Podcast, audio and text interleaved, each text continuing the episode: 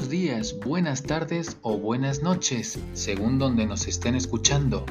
Mi nombre es Javier Taboada de Zúñiga y estáis escuchando Idiomas B2B, un podcast donde os hablaremos de temas relacionados con los idiomas dentro del mundo de los negocios, por ejemplo, cómo y cuándo intervenir en una reunión de negocios a nivel nacional e internacional algunos consejos sobre el tipo de empresario con el que vais a hacer negocios en el extranjero, algunos proverbios y o refranes populares del mundo y muchos temas más. Este podcast no es el típico podcast de idiomas en el que se habla solo de vocabulario, gramática y pronunciación entre otras cosas. Nosotros queremos ser ese podcast amigable que viaja contigo mientras estás atascado en el tráfico, subido en el metro o autobús o simplemente en tu casa tranquilo, descansando después de una larga jornada de trabajo. Y ahora sí, comenzamos.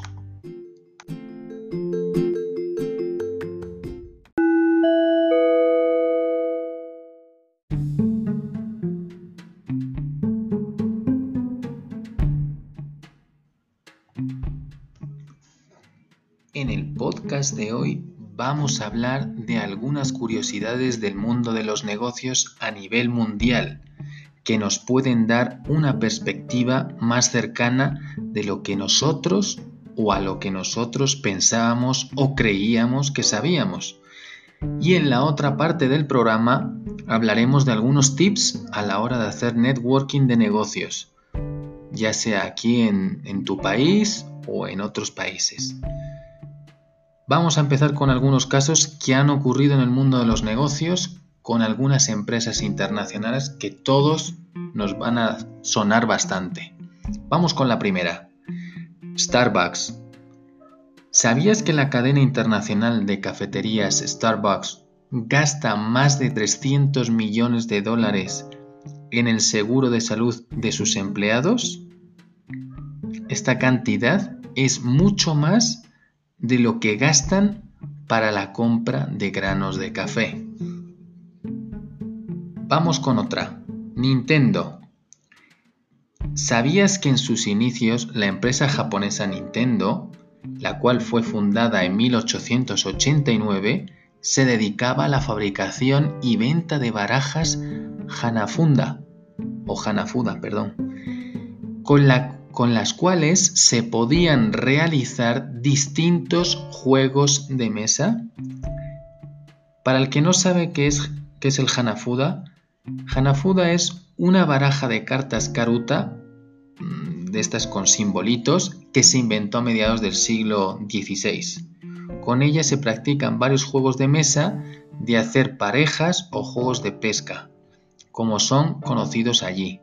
En Japón es una de las dos barajas karuta más populares junto con el uta garuta. No voy a entrar más en detalle de, este tipo de, de, juegos. Digo, el que quiera más, esto. Internet tiene amplia información. Vamos con otro ejemplo. All Spice. La marca All Spice se introdujo, en el mercado como en el mercado como una marca de productos para mujeres. El primer producto que lanzó se llamó Early American All Spice for Women. La versión masculina tardaría, que hoy en día conocemos, tardaría nada más un año después en salir y fue el gran impacto, pues regalaba no solo la espuma eh, aparte, sino el aftershave, perdón, sino también esto, una cuchilla, ¿no? Vamos con otro, con otro ejemplo, McDonald's.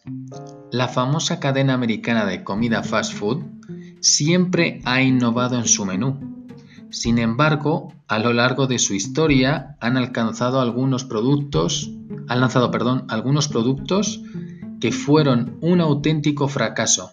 Por ejemplo, los burritos, la pizza, hot dogs, hamburguesas de camarón que se llamaron McGratin Croquette y espaguetis. No, desde luego les fue muy, muy, muy, muy mal. Vamos con otro ejemplo, ahora vamos con tecnología. Con Facebook. Como todos saben, el color azul del logo de Facebook es, y parte de su web se debe a su creador Mark Zuckerberg, quien sufre una extraña enfermedad de daltonismo, la cual no le permite distinguir con claridad el rojo del verde, siendo el azul el color que mejor puede distinguir. Curioso, ¿verdad? Vamos con el último ejemplo, Google.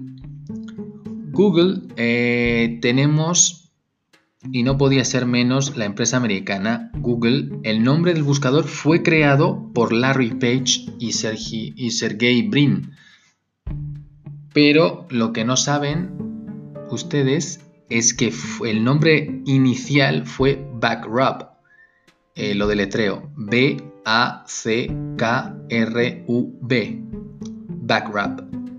Un año después, en 1997, sus fundadores decidieron cambiar el nombre de a Google, inspirados por el término matemático Google, que significa el número uno seguido de 100 ceros, y que refleja el objetivo de organizar una infinita cantidad de información.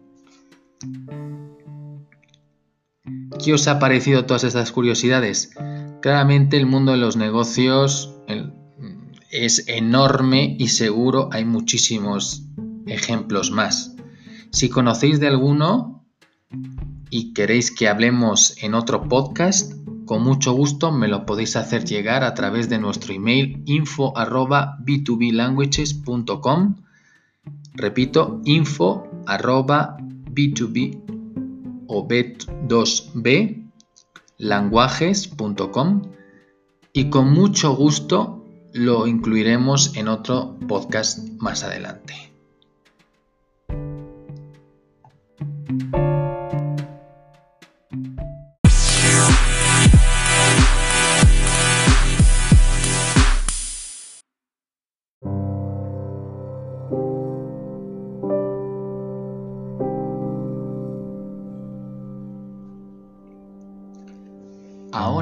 Con la segunda parte vamos a platicaros de algunos tips interesantes a la hora de hacer networking en tu país o con posibles clientes o socios en otros países.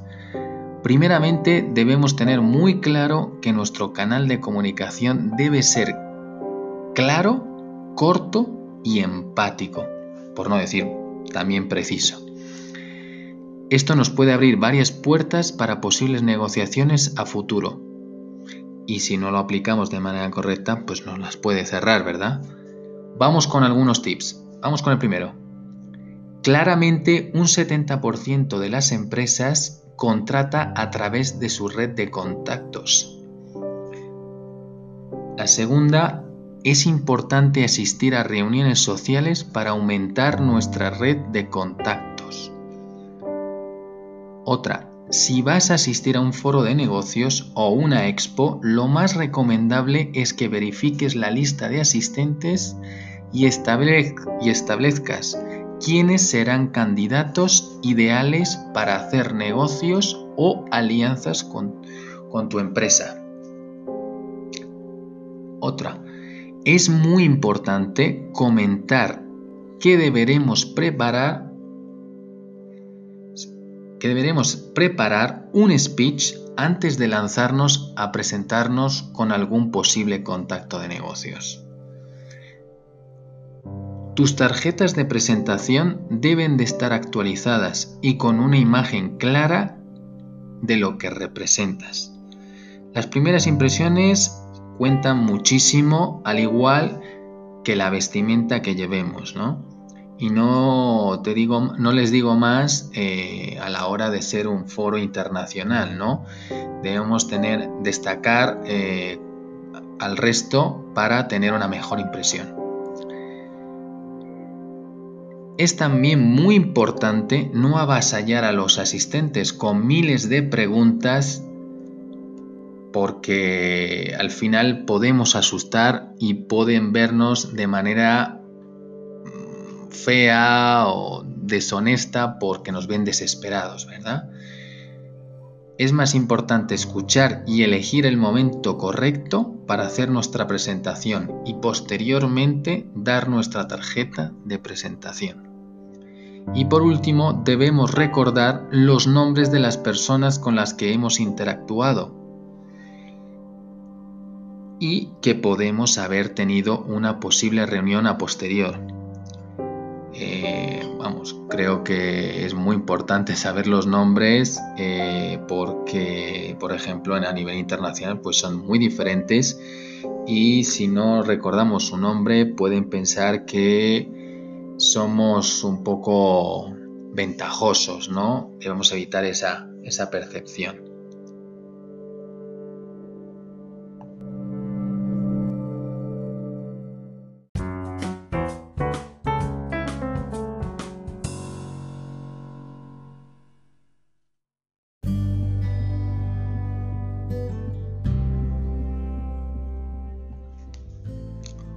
Por último, antes de despedirnos del podcast de esta semana, queremos dejaros un proverbio chino que puede serviros de inspiración a la hora de aprender un nuevo idioma.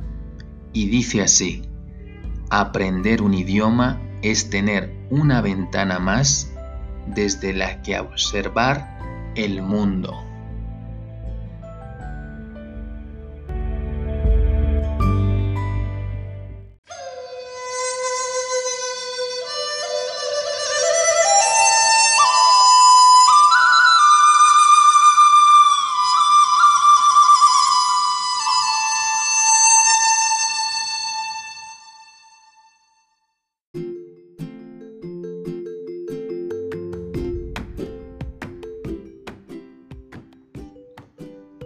Bueno, esto ha sido todo por hoy.